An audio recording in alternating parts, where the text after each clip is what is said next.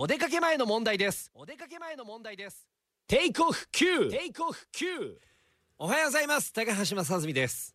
えー、昨日はですね八田さんからの公開生放送たくさんのねメッセージも届いていますが当日昨日はですね本当にたくさんのリスナーの方が、えー、現地に遊びに来てくれました。ありがとうございます。さあそして今日は藤枝からの放送でございますがもうちょっと出張続きでね。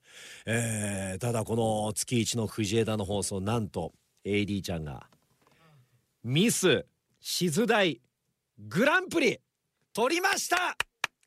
取りました！ええ。どうですか今のお気持ちは？えそんなに変わんないですって言われましたけど。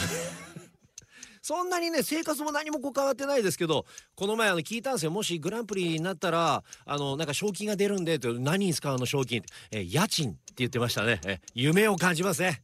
夢があります。非常に夢があります、えー、ということで高橋正純じゃなくてミス静大に会いに来てください。